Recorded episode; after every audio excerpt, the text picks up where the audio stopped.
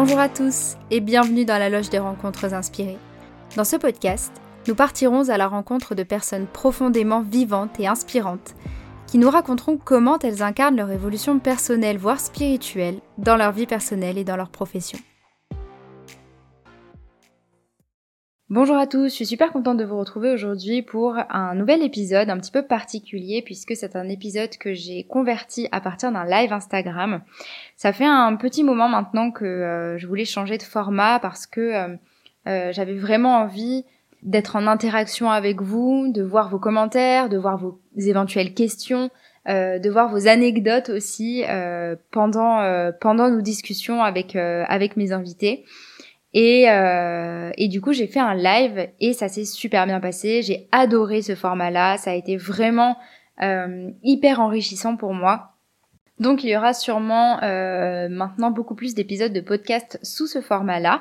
Ne vous inquiétez pas, vous pourrez toujours retrouver les épisodes au format audio uniquement, donc sur Spotify ou sur votre plateforme de podcast habituelle. Donc là, il y aura pas de changement à ce niveau-là. Je m'excuse par avance pour le son qui n'est pas euh, optimal puisque c'est un son qui vient directement du live Instagram. Je vais essayer de trouver des solutions pour les prochains épisodes de façon à pouvoir vous offrir euh, la meilleure qualité de son possible.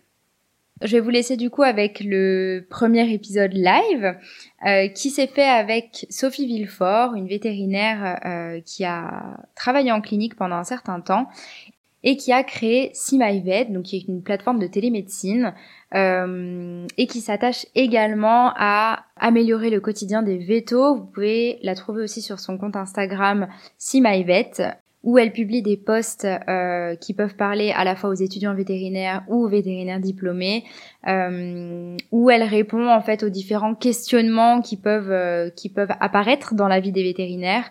Et voilà, je vais euh, je vais vous laisser la découvrir plus amplement dans cet épisode. Je vous souhaite une très très bonne écoute. Pour commencer cette, euh, cet épisode, donc euh, est-ce que euh, tu pourrais nous raconter Alors, je recontextualise parce que du coup ma première intro a été effacée. Mais donc tu es vétérinaire, tu as eu un peu plusieurs vies au cours de, enfin sur ton parcours, et du coup aujourd'hui tu accompagnes un petit peu les, les vétos à être mieux dans leur basket. Et d'ailleurs c'est un peu le, le titre de ton Insta, c'est une vétote bien dans ses bottes, à l'aise dans ses bottes. Voilà. Euh, et du coup, comment ça t'est venu? Quel est ton parcours? Est-ce que tu pourrais nous expliquer un petit peu euh, tout ce qui t'a mené jusqu'ici à vouloir euh, aider les vétos à être bien à l'aise euh, mentalement et, et à, à, kiffer leur vie de véto? Ouais, bien sûr. alors, bon, moi, j'ai, je suis diplômée de Belgique, donc moi, je suis anglo-belge à la base. Mes parents sont anglais et, et euh, je suis née en Belgique. Donc moi, j'ai fait mes études en Belgique, euh, à Namur d'abord et puis Liège. Euh, un peu le parcours classique, on va dire. Voilà, j'avais euh, j'aimais les animaux, euh, je vivais dans la campagne, et puis bon, j'étais plus ou moins bonne en sciences, donc bah, c'était un peu, comme beaucoup d'entre nous, un peu bah, une évidence que j'allais faire le métier de vétérinaire. J'avais petit vétérinaire de village qui venait soigner les animaux, les chiens, les chats. Et euh, voilà, je me rappelle d'avoir dit, mais moi je veux, moi je veux faire comme lui. Donc euh, voilà, rien de rien de très étonnant. Hein. Je pense qu'il y en aura beaucoup qui se reconnaîtront là-dedans. Et puis euh, et puis bah pendant mes études, euh, je me suis pas trop posé de questions. Voilà, je, je savais que je voulais être euh, voilà être praticienne euh, et euh, je savais pas forcément tout de suite euh, vers quelle espèce j'allais me diriger. Je me suis dit bon bah bon j'aimais bien les chevaux, j'étais je montais à cheval voilà, mais je me disais bon j'aimais bien aussi le potentiel de faire de la pratique canine. Donc donc quand je suis sortie, j'avais fait quelques stages en, en Angleterre et puis en Australie aussi. Et en fait, euh, bah, je suis partie en Angleterre euh, faire, euh, voilà, commencer ma vie de vétote praticienne et euh, que j'ai kiffé hein, très rapidement. Euh, mais en même temps, j'étais confrontée à, euh, à, beaucoup de questionnements, beaucoup d'insécurité, bah, les contraintes, les difficultés du métier, les horaires, avoir l'impression que malgré tout, j'étais j'étais formée, mais qu'il allait, qu'il fallait que je me forme plus. Euh, j'étais peut-être pas à la hauteur que euh, de mes pères et que je me posais la question de comment j'allais être un jour à la hauteur. Euh, euh le stress, bien sûr, des premières, euh, des premières consultations, le stress de potentiellement, voilà, avoir des, des propriétaires mécontents. voilà, toujours un peu un, peu un espèce de d'équilibre entre kiffer le métier et en même temps euh, beaucoup quand même d'angoisse associée. Mhm. Euh, j'ai eu un premier boulot euh, qui était assez compliqué. C'était un boulot mixte, très purement, enfin mixte toute espèce et, euh, et en fait très peu d'accompagnement et euh, vraiment livré à moi-même. Heureusement, on était euh, deux euh, jeunes vétotes à l'époque, donc on se soutenait moralement toutes les deux. Je pense que moi j'ai tenu huit mois dans ce boulot-là et elle, elle a tenu peut-être dix mois. Et on a eu le mmh. courage en fait. On a heureusement on a eu le courage et on s'est rendu compte que en fait c'était pas forcément le métier, que c'était là la clinique qui était vraiment pas appropriée pour des jeunes qui venaient de sortir. Euh, et, mais malgré tout, ça avait déjà à l'époque, je me rappelle, euh, posé pas mal de questions chez moi de me dire, euh, bah déjà à l'époque, je m'étais dit, euh, est-ce que ce métier est fait pour moi quoi? Clairement, vu les difficultés mm. que je rencontrais, le manque de soutien, le fait que le boulot me semblait plus dur que ce que je n'avais imaginé. donc voilà, ça c'était la, la, première étape. Heureusement, voilà, comme je dis, j'ai eu la conscience de me dire, ok, bah, c'est peut-être pas le métier, c'est peut-être juste ce boulot-là. Et là, après, mm. j'ai eu la chance, donc j'ai postulé dans d'autres euh, cliniques. Et là, je suis tombée sur une clinique qui a été super. J'ai travaillé là pendant presque trois ans, il me semble. Et euh, là, du coup, l'inverse, euh, super soutien. Il y avait une méthode senior qui s'occupait de moi, euh, qui a été vraiment un mentor pour moi. Euh, une ASV aussi, euh, d'ailleurs, j'en ai parlé dans un post récemment, qui m'avait aussi vachement épaulée, vachement encadrée. je me sentais ouais, vraiment soutenue et je voyais enfin un peu le boulot que j'avais imaginé, quoi, de, de hmm. pouvoir progresser euh, à mon rythme, euh, me former au sein de la clinique et en dehors de la clinique, euh, et prendre vraiment du plaisir, quoi, dans le côté, euh, bah, autant dans le côté bah, approche euh, bah, purement scientifique, voilà, évolution de euh, de comment je gérais mes cas, par exemple, et aussi le côté bah, rendre quelque chose bah, aux propriétaires, soigner leurs animaux, etc., etc. Donc ça, c'était un peu la deuxième étape qui m'a vachement, euh, qui m'a permis de beaucoup grandir et, et, vraiment m'épanouir dans le, dans le boulot. Et puis après ça, euh, bah, j'avais en tête quand même de, de faire l'équine. Et en fait, bah, comme beaucoup d'entre vous le savent, en équine, c'est pas facile d'y rentrer en fait. Donc souvent on demande d'avoir un peu d'expérience et notamment je m'étais posé la question de, enfin, je voulais faire un internat et, euh, et en fait surtout en Angleterre ils demandent, ils prennent pratiquement pas, sauf en université, ils prennent pas les gens sortis de l'école. Donc il faut avoir un peu d'expérience sur le terrain, notamment mixte, et équine, euh, petits animaux. Et à l'époque c'est ce que je faisais. Et, et d'ailleurs, j'en suis très contente hein, de ce prérequis parce que d'avoir fait les petits animaux en plus de l'équine, euh, ça m'a aidé sur beaucoup, beaucoup, beaucoup de points. On aura peut-être l'occasion d'en discuter. Et donc, euh, et donc, euh, j'ai commencé à regarder voilà ce que je pouvais faire euh, en termes d'internat. Et pendant en fait que j'étais dans ce poste de deux ans et demi, trois ans, euh, en fait, on avait un système de garde qui était plutôt pas mal. C'était que quand je travaillais un week-end de garde, j'avais congé le jeudi d'avant et j'avais congé le mardi d'après. Et en fait, du coup, et j'étais de garde à peu près une fois par mois ou une fois toutes les trois semaines. Et en fait, il y avait une clinique à côté, enfin, à une demi-heure, qui s'appelle le Liphook Equine Hospital, qui est une grosse clinique équine anglaise. Et donc, ils m'ont pris un peu en euh, espèce de d'externat euh, un jour par mois. Euh, et donc, ça me mhm. permettait d'aller de continuer à me former là-bas. Et en fait, eux, ils avaient la possibilité de faire un internat. Et à la base, je m'étais dit, bah, je vais faire mon externat là pendant X temps, et puis je vais aller en internat là. Mais en fait, en même temps, j'ai postulé dans, à d'autres endroits pour des internats, et euh, j'étais prise au Pays de Galles. Donc ça, c'était après euh, à peu près euh, trois ans, ouais, trois ans et demi de carrière.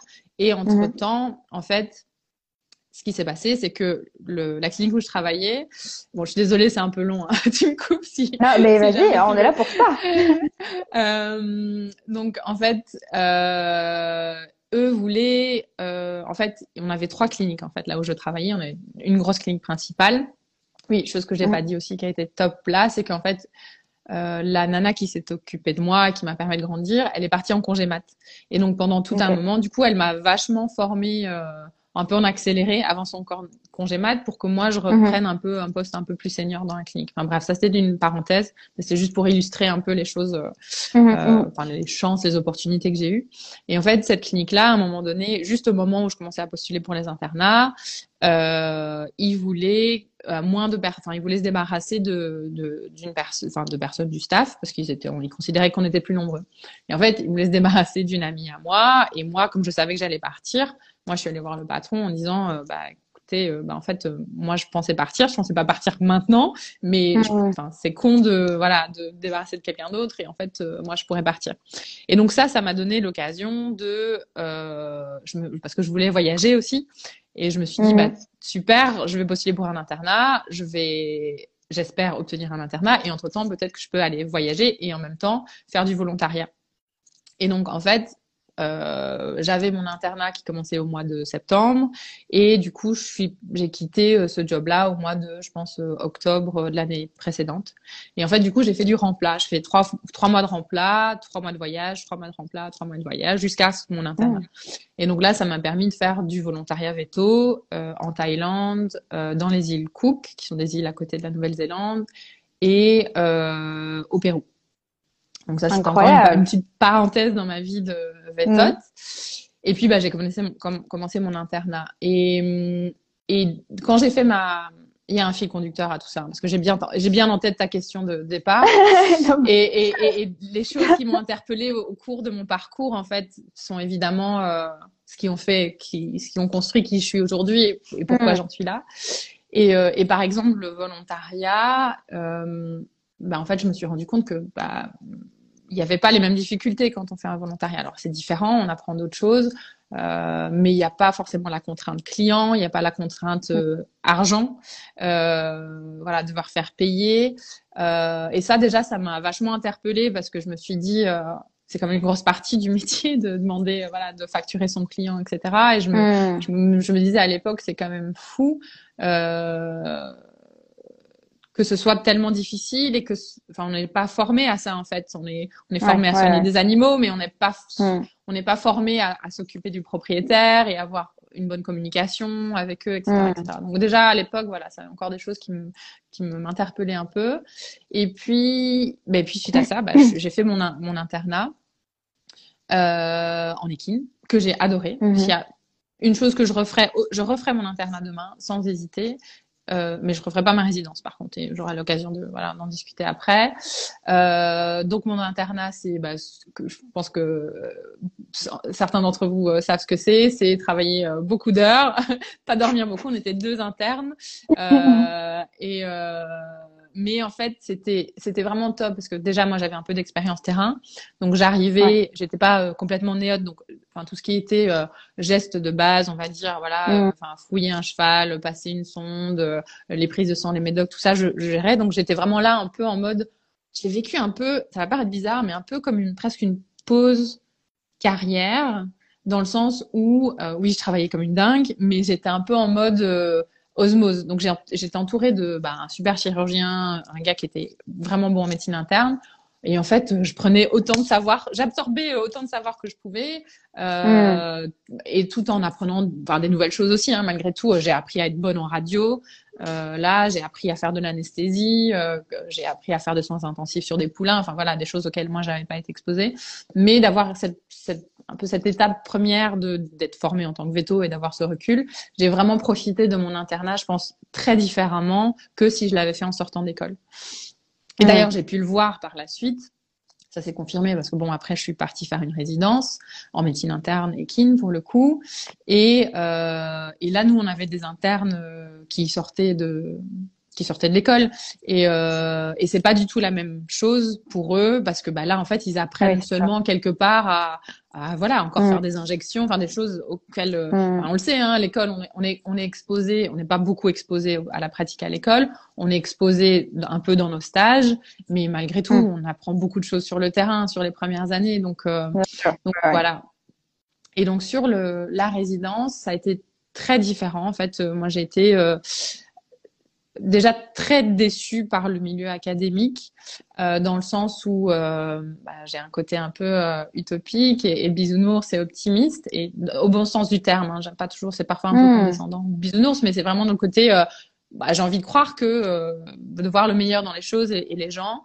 Et je suis allée en académie, en université, en me disant, ben en fait, bah, ça va être mon internat. En plus, plus, je vais être entourée de gens qui savent plein de choses et, et, moi je vais devenir spécialiste et, et en fait ils vont me transmettre et ça va être un milieu de transmission et en fait moi je vais devenir meilleur et moi je vais pouvoir transmettre faire avancer la profession parce que bah, je serai spécialiste et je vais accompagner les généralistes sur le terrain. Enfin voilà j'avais vraiment une idée assez précise et préconçue de ce que serait un, ce que serait d'une part une résidence et ce que ça m'apporterait, même si je savais que ce serait dur et bon, je m'étais quand même bien documentée sur la chose, mais mhm. je partais avec un enthousiasme et un engouement de voilà de, de, de jeunes vétotes motivés.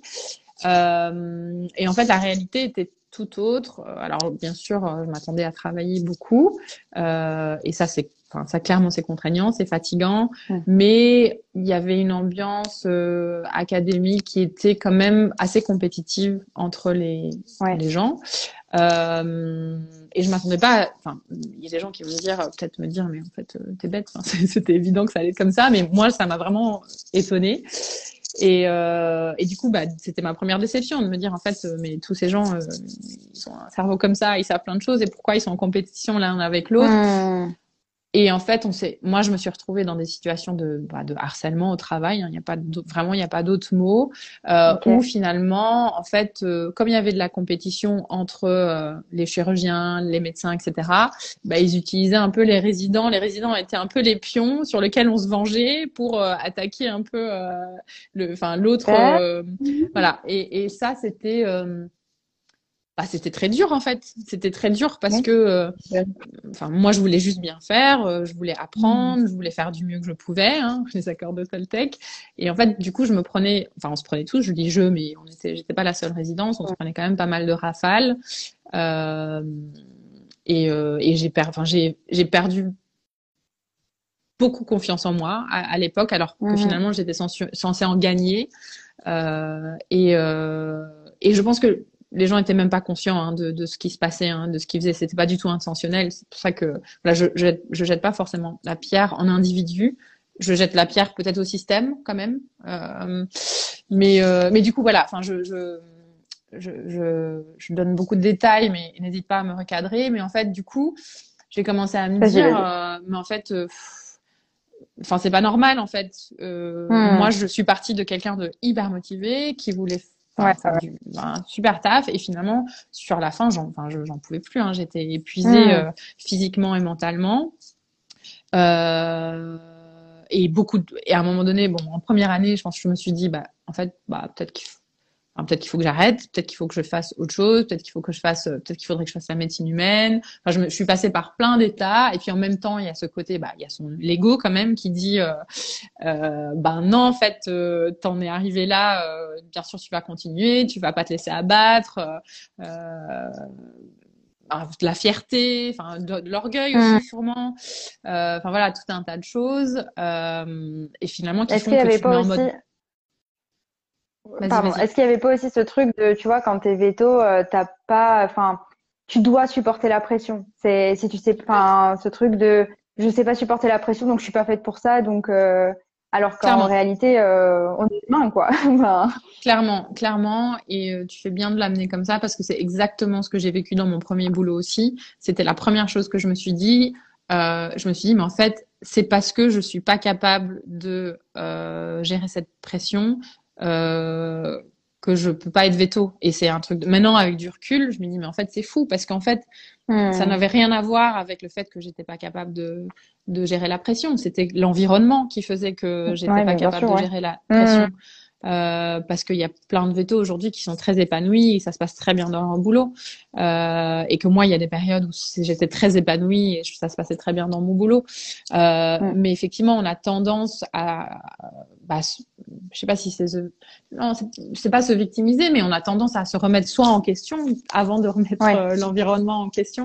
Et c'est vrai que on nous inculque aussi ce côté, oui, le métier vétérinaire, c'est dur, voilà, il faut tenir le coup, il y a des gros, des gros horaires, des grosses contraintes, etc., etc. oui, mais, je vais dire. Oui, mais il y a, y a, voilà, il y a, c'est possible. Euh, pour moi aujourd'hui, je pense que c'est possible d'avoir les deux. Euh, et tu vas me dire oui, mais enfin aujourd'hui tu t'es plus t'es plus vétote et peut-être c'est facile pour moi de dire ça, mais euh, mais j'en suis convaincue parce que si j'en étais pas convaincue, je serais pas euh, en train de faire ce que je suis en train de faire aujourd'hui, c'est-à-dire d'essayer justement de, de, changer la profession, mmh. d'apporter des conseils euh, et d'encourager vers une trajectoire enfin, plus positive et de faire des changements mmh. au sein des clics, au, au sein des structures quoi. Ouais, et euh, alors, il y avait une question. Attends, faut que je remonte un petit peu.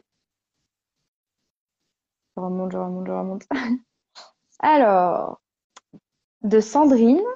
Euh, bonjour, je suis actuellement en formation assistant vétérinaire. Comment avez-vous fait pour retenir tout, entre parenthèses, systématique et extérieur? Je ne sais pas si tu comprends, Moi, ça ne me dit rien. entre... Alors, je ne comprends pas la fin euh, sur systématique et extérieur, mais euh, retenir, enfin en tout cas, euh, je peux témoigner par rapport aux études, bah il y a pas de secret, hein, faut bosser. j'ai envie de dire, euh, voilà, et, et, ça fait peur. Et moi je me rappelle, moi j'ai, je pense que l'examen, enfin avant, enfin l'examen où j'ai le plus pleuré euh, pendant que j'étudiais, c'était l'anatomie, euh, parce que je voyais pas le bout et que c'est beaucoup, beaucoup, beaucoup de par cœur pour le coup. Et il y a beaucoup de parties quand même des cursus qui sont, voilà, exactement, qui, qui, sont beaucoup de par cœur. Euh, mais mais voilà, c'est l'acharnement, je veux dire. Hein, c'est l'argent. Alors il y a des gens qui ont une facilité, des mémoires photographiques, etc. C'est pas du tout mon cas, hein, soyons clairs. Moi, je fais partie de celles qui doivent prendre l'avance, euh, étudier, oublier, réétudier, réoublier. Euh, et enfin. Oui, pareil. mais oui, et on est. voilà, et puis. Euh, et puis on, on retient pas tout non plus. Enfin, il faut, faut, être honnête. Euh, on va apprendre des trucs, on s'en rappellera le jour de l'examen, et puis après on s'en souviendra plus. Enfin, on n'a pas, on n'a pas un cerveau qui nous permet. Il y a, y a des gens, hein, sûrement, à qui, euh, pour qui ça fonctionne comme ça, où ils se rappellent de tout. Mais en tout cas, enfin, la plupart, euh, voilà, on va se rappeler des choses importantes qu'on va, enfin, qu'on va exercer en fait. Mais sinon, après, je sais pas ce que tu en penses, mais personnellement, c'est comme ça que ça fonctionne. Oui, oui, oui. Et savoir. Euh, alors, moi, moi j'essaye toujours de tourner les choses. Euh, comme je dis, il n'y a pas de problème, euh, il n'y a que des solutions. Et j'essayais toujours de tourner les choses à la positive. Et moi, quand je voyais tous ces gens qui avaient. Enfin, tous ces gens. Il n'y en a pas tant que ça, mais euh, voilà, il y a Emily Pat qui m'a apprendre cette fois pour oublier. Cette fois, c'est exactement ça. Oui, j'ai vu. Les, les, gens, les gens qui avaient une mémoire, voilà photographique et qui s'y mettait la veille. Moi, je, moi, c'était, moi, je me couchais tôt en examen. Hein. C'était pas possible, moi, faire des nuits blanches, euh, ça servait à rien parce que j'avais pas cette mémoire-là. Mais du coup, je me réconfortais en me disant, euh, en fait, et enfin, je me C'est vrai, en tout cas, moi, je l'ai validé pour moi, c'est que euh, du coup, ça travaille ta mémoire long terme, en fait, d'étudier, de, mm. réétudier, de réétudier. Donc, même si je suis d'accord avec toi que bien sûr, je retiens, enfin, je me rappelle pas de tout aujourd'hui je suis assez convaincue que je me rappelle de plus de choses que des personnes qui ont passé juste leur nuit la veille de l'examen pour étudier rapidement, qui ont imprimé rapidement, mais qui ont aussi vite oublié. Donc voilà, hmm. ceux, ceux qui n'ont pas une super mémoire et qui ont besoin d'étudier, réétudier, réétudier, sachez que c'est un avantage parce que sur le long terme, vous allez retenir plus de choses. Ouais.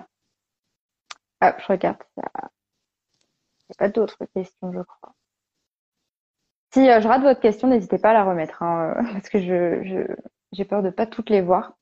Donc, euh, tu parlais de ton parcours et aussi tu, tu m'avais parlé de, de ton burn-out. Mm-hmm. Tu acceptes d'en parler un petit peu. Justement, j'imagine que du coup, c'était après cette année horrible. bah, les trois années, enfin trois années horribles, ça, ça paraît, ça fait un peu victime, mais c'était pas à ce point-là. Mais oui, oui, clairement, c'était, c'était au bout de ma, ma, ma résidence. Voilà, c'est ça. Ben écoute, euh, alors j'ai, alors il y, a eu un facteur compliquant aussi, qui était un divorce. Euh, pendant ma résidence, qui évidemment ne facilite pas les choses. Alors euh, l'œuf ou la poule, hein, je pense que bon, je pense que les deux étaient étroitement liés, la charge de travail mm. et le fait que bah, dans ces cas-là, on a du mal à aussi se consacrer à, aux personnes dans notre entourage et on est assez embourbé. Mm. Euh, et clairement, je l'ai pas vu venir. Enfin, j'ai pas vu. Si forcément le divorce, je l'ai vu venir. le, le, le, le, le burn-out, je pas vu venir en, en vrai, et, euh, et c'est vraiment avec du recul en fait euh, que en fait les signes étaient là, et je pense que c'est toutes les personnes avec qui j'échange aujourd'hui euh, qui ont vécu des choses similaires souvent disent la même chose, et c'est pour ça qu'aussi j'interpelle euh, à vraiment euh, une prise de conscience pour soi, mais une prise de conscience pour les autres aussi, parce que c'est souvent on le voit pour les autres, mais on le voit pas pour soi, et il faut euh, il faut absolument euh, en parler plus et oser aller vers une personne qui nous inquiète en fait et se dire euh, ok bah là il y a un truc qui va pas. Euh, moi je, je pesais euh, enfin, je, je, pesais 46 kilos à l'époque. Euh, je me reconnais pas en photo en fait. Si je regarde les photos de moi à cette époque là tellement j'étais maigre Ouais. je buvais je buvais euh, un coca à midi euh, et, et, les, enfin, et c'était euh, encouragé en fait. Hein, euh, c'est ça aussi, c'était que euh, c'était normal qu'on mange pas à midi, euh, c'était normal que euh, on boive juste un coca et, et go et enfin. ça paraît ouf maintenant quand je le dis, même quand je le verbalise, ouais. je me dis mais en fait c'est c'est c'est juste une aberration en fait. Enfin tout ça pour dire et donc donc je faisais toutes ces choses mais j'étais tellement et je pense que c'est ça, hein, c'est la difficulté du burn-out, c'est que c'est une pente glissante en fait. C'est que euh, mmh. on est à fond et, euh, et tout doucement on commence à perdre, perdre pied, mais on se raccroche à ce côté à fond parce que c'est tout ce qui nous reste. Et, euh, ouais, et plus okay. on perd le contrôle, euh, plus on a besoin de contrôle et plus on se raccroche au, enfin, au, au boulot quoi. Et, mmh. et en fait euh, on continue, on continue et on, et on tient. Et en fait, on passe en mode survie. Et, euh, et moi, la réalisation euh, que j'ai eue, c'était, euh, en fait, on avait des, des numéros à, de d'aide à la fac, une espèce de numéro, ça s'appelle mm -hmm. un helpline psychologique, etc. Et j'ai eu une espèce de d'appel de l'univers, on m'a dit, on va dire, et je me suis dit, mais en fait, je vais appeler quoi je, je, serais, je, serais, incapable de dire pourquoi je me suis dit je vais appeler. Et en fait, j'ai appelé ce mmh. numéro et euh, je me suis pendant deux heures et demie effondrée, complètement effondrée. Et ça a été un, ça a été le, le coup de me dire mais en fait euh, qu'est-ce qu'est-ce qui se passe quoi? Qu'est-ce que tu fous euh, qui, ouais. qui, ouais. Là, ça va plus. Et, et déjà ça, ça m'a permis de de me dire, enfin, d'engager une procédure, voilà, de divorce avec euh, mon ex, de dire, ok, on va commencer à faire les deux choses dans l'ordre, parce que là, t'es complètement, t'es en, es en train de te tuer à petit feu. Euh, de me dire comment je fais pour tenir jusqu'à la fin de ma résidence, parce que j'y tenais quand même, parce que j'étais, là, j'étais à six mois de terminer, en fait, en vrai. Hein.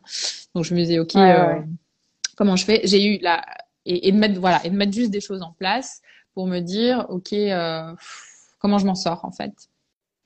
Euh, j'ai eu la chance entre guillemets, bon certains se retrouvent à l'hôpital, moi je me suis pas retrouvée à l'hôpital, euh, mais bon, je, enfin dès que je pouvais, je dormais. Euh, comme je dis, j'étais, enfin je pesais, je pesais trois plumes.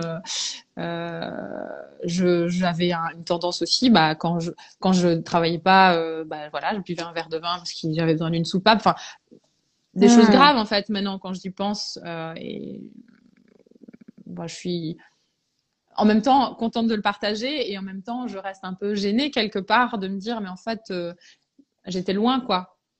Euh... Non mais enfin c'est génial d'en parler parce que je pense que il y a tellement de gens qui ne savent même pas à quoi mmh. ressemble un burn-out. Tu vois, on en entend beaucoup parler, mais on ne sait pas vraiment quels sont les signes. Même, euh, je, enfin, je sais même pas si quelqu'un à côté de moi était en burn-out, je pourrais le voir. Enfin, c'est mmh. important qu'il y ait des gens qui puissent en parler et notamment euh, là dans le domaine veto parce que bon c'est ce qui nous concerne plus particulièrement là mais enfin c'est quand même super important super important de qu'on puisse se rendre compte que bah ouais ça existe et que qu pour qu'on puisse le voir plus rapidement mmh. que ce soit chez nous ou chez nos collègues tu vois. Exactement exactement.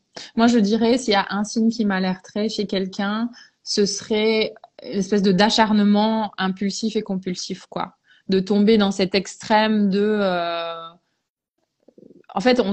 enfin, c'est souvent les gens qui travaillent le plus en fait et qui sont dans ce côté euh, non il faut que je enfin, mmh. soudain coup on se donne corps et âme à son métier quoi et ça ça doit, doit commencer à se dire hm, il y, y, a un truc là qui va pas en dehors des signes physiques parce que bah, souvent il, y a, il peut y avoir des, des, des signes physiques euh, associés mais mais oui ce côté ben on commence à rester plus longtemps au boulot euh, on, a, on, néglige complètement euh, bah, notre vie perso.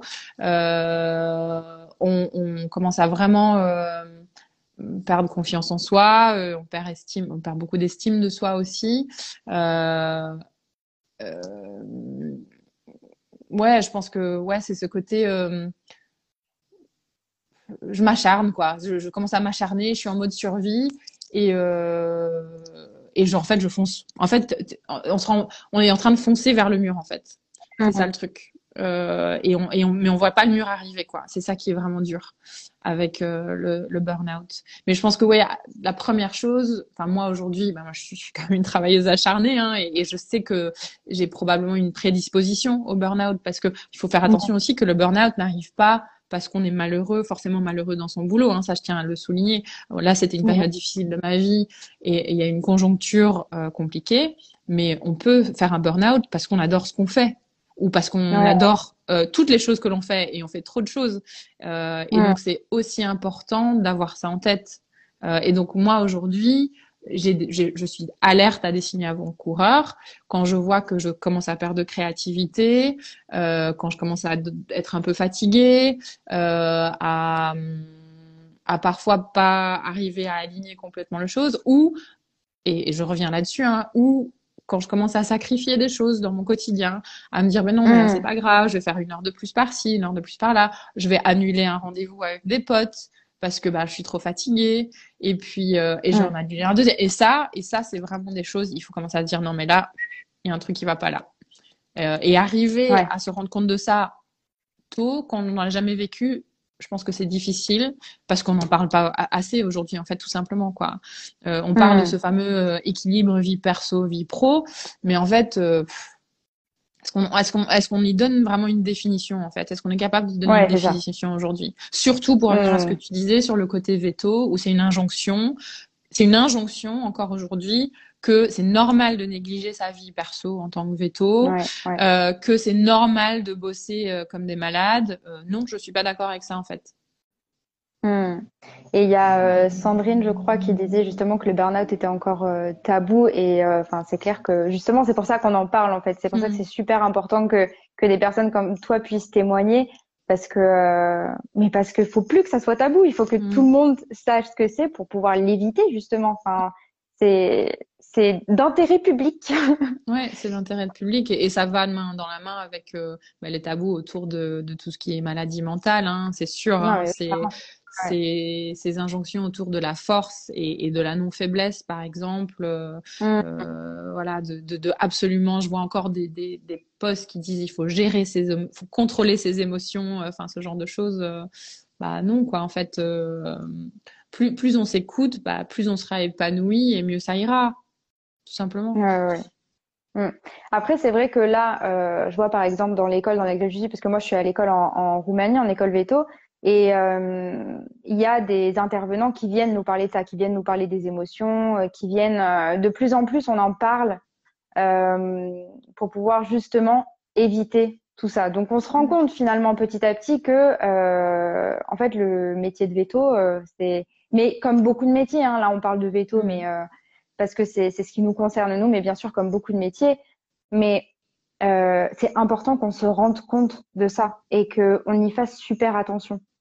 Et c'est pas, enfin, alors moi je suis pas encore veto, mais je trouve, enfin voilà, comme tu dis, en fait, c'est pas normal euh, que euh, ça soit toute ta vie, que ça soit euh, que ton travail prenne toute ta vie. C'est, enfin, il y a des gens à qui ça va sûrement très bien, mais il y en a d'autres en fait à qui ça ne va pas et parfois qui pourraient se culpabiliser en se disant mais en fait, c'est censé être ma vocation, mm. c'est censé, euh, je veux faire ça depuis que j'ai cinq ans, alors euh, normalement ça devrait être toute ma vie, euh, enfin, et qui pourrait même se culpabiliser de vouloir faire autre chose, de vouloir respirer autre chose. Et puis en plus, il y a ce truc aussi quand tu commences les études veto, c'est que tu galères tellement pour rentrer dans l'école mm. qu'une fois que tu y es, enfin, tu peux entendre des réflexions de style, mais non, mais attends, tu veux pas faire veto toute ta vie, mais tu as pris la place de quelqu'un ou euh, non mais t'as fait tout ça pour euh, euh, et tu sais il y a une sorte de, de petite culpabilité en mode mm.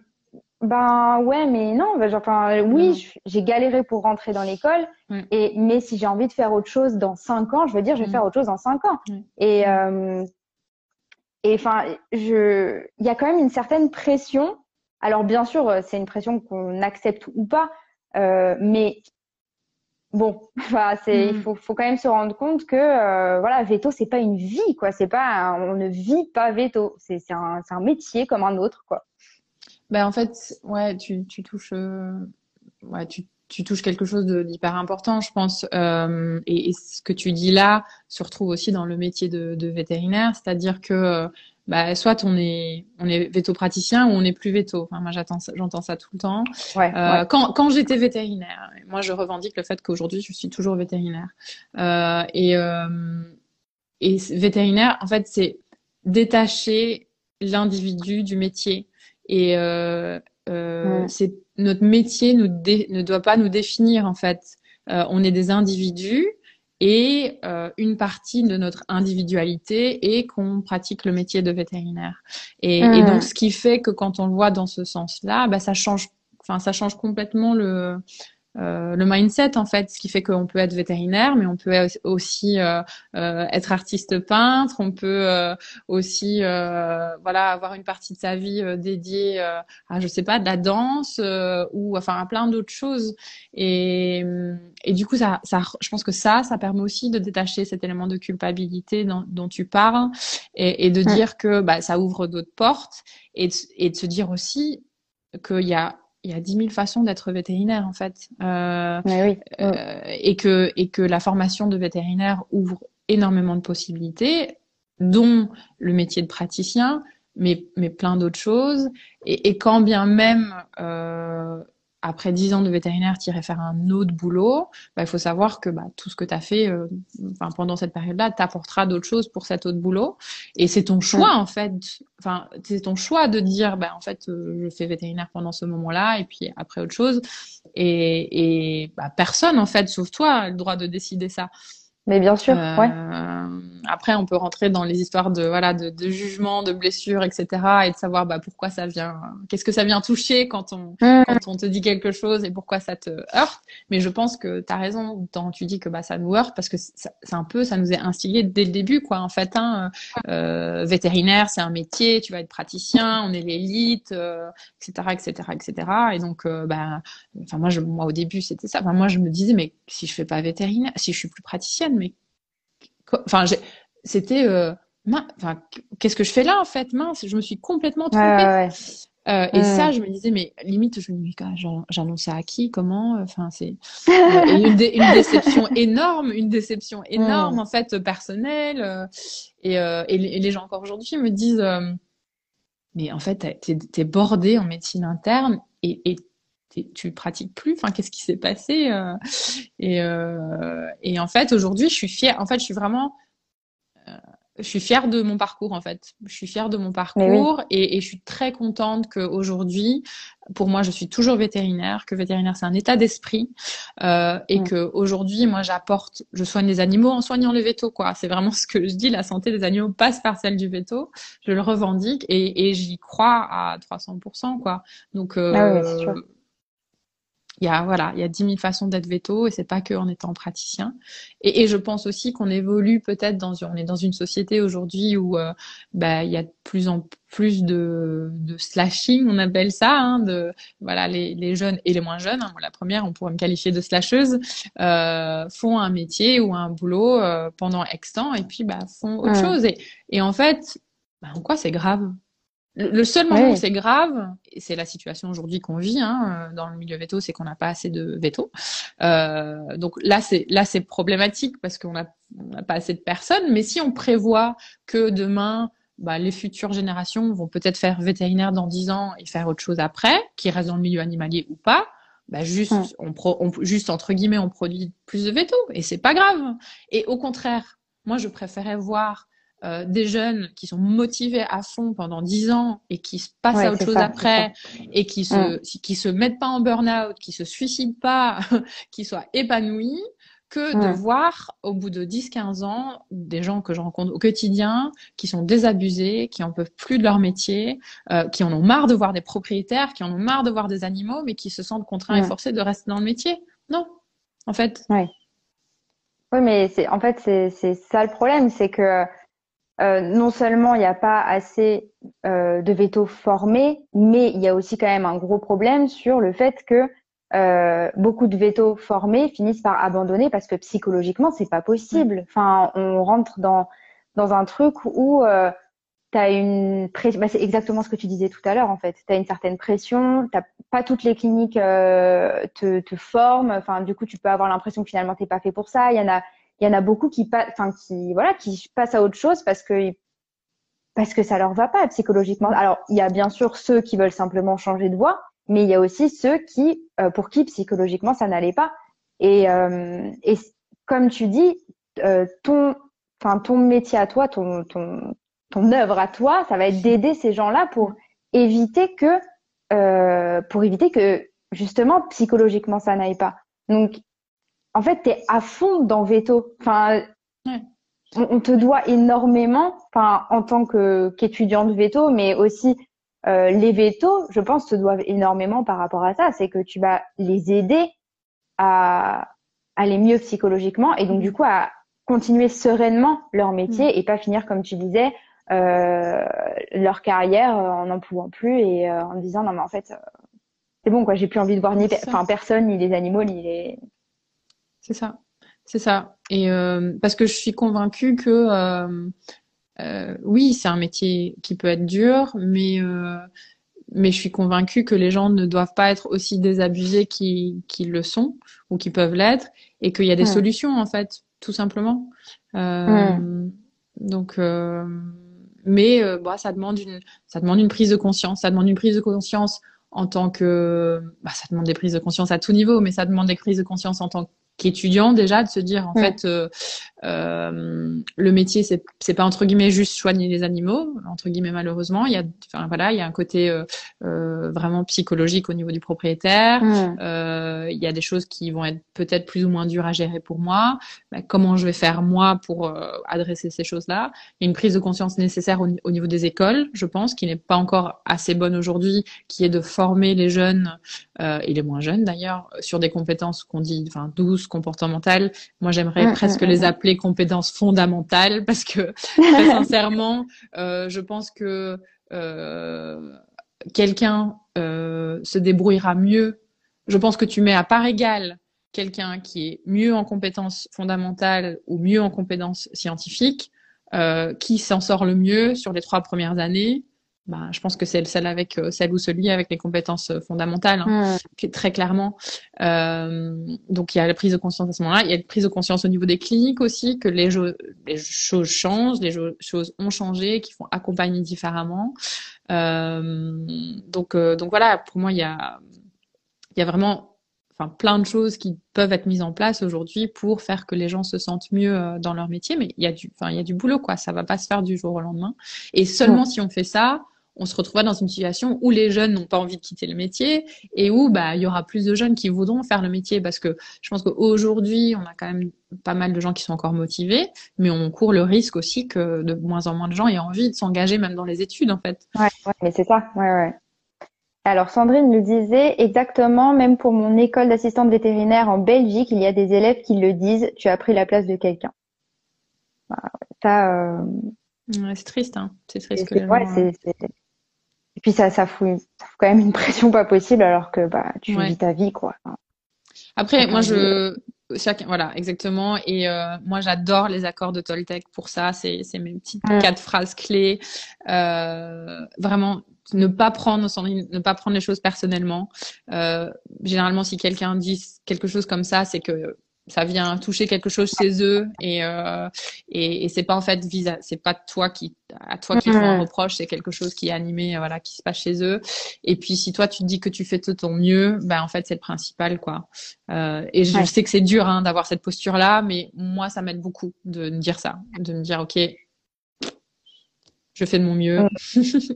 Et puis je ne prends pas les choses pour moi les des personnes, tu vois, qui, euh, alors je sais pas si la, la personne qui disait ça est dans l'école euh, de cette femme ou pas, mais si c'est une personne de l'école qui est aussi en formation d'assistante, euh, on peut se dire aussi que peut-être que c'est quelqu'un qui mm, qui n'oserait pas en fait faire quelque mm. chose d'autre, qui n'oserait pas elle-même et en fait du coup elle euh, elle se dit mais euh, les autres ont pas le droit en fait de, de faire autre mm. chose parce que moi je ne l'autorise pas moi-même donc euh, c'est pas enfin ça serait pas normal que quelqu'un fasse autre chose donc euh, il aurait volé la place de quelqu'un moi je vole la place de, la mm. place de personne parce que moi je vais continuer toute ma vie jusqu'à 70 ans enfin, tu vois c'est. Euh, oui, oui, une rancœur hein.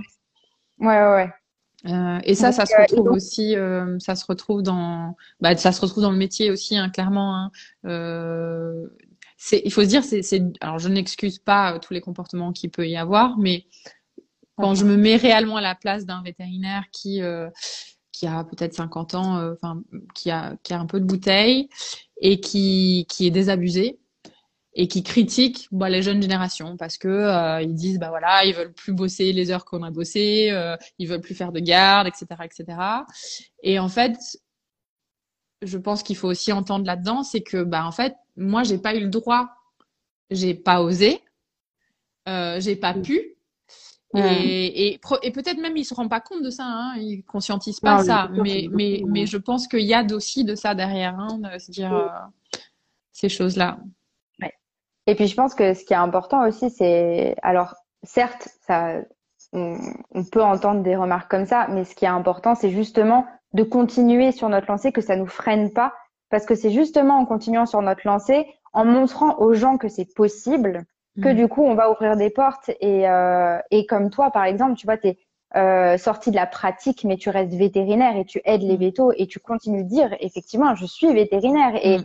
et en fait, euh, tu, tu aides tellement les vétos qu'on peut pas dire que t'es pas vétérinaire, c'est pas possible. Enfin, de toute manière, on peut pas t'enlever, on peut pas t'enlever ça. Et, euh, et tu ouvres des portes en faisant ça. Et là, c'est exactement pareil, euh, même en, tant qu'assistante vétérinaire, c'est exactement ça. C'est-à-dire que même si un jour tu as envie de faire autre chose, euh, il y a peut-être des gens qui penseront que voilà, tu as volé la place de quelqu'un parce que eux-mêmes n'osent pas ouvrir des portes. Mais le fait que toi tu le fasses, ça met quand même une graine dans leur tête où ils se disent bah c'est quand même possible. Et peut-être mm. que dans 20 ans, ils se diront, bah, en fait, euh, mais oui, mais moi, je veux faire pareil. Et si cette femme l'a fait, bah, moi aussi, je veux le faire, quoi. Mm. Donc, euh... Mm. Merci à tous d'avoir écouté cet épisode. J'espère que cette rencontre vous a inspiré autant qu'elle m'a inspiré. Si vous le souhaitez, vous pouvez me suivre sur Instagram en tapant LLDRI-du-bas podcast ou sur la page Facebook La Loge des Rencontres Inspirées. Et vraiment, n'hésitez pas à me contacter, me faire vos retours. Je me ferai un réel plaisir de vous lire. Si vous souhaitez aider ce podcast à évoluer, vous pouvez également aller le noter sur iTunes. Et en attendant de nouvelles rencontres, je vous souhaite une excellente journée et à très bientôt.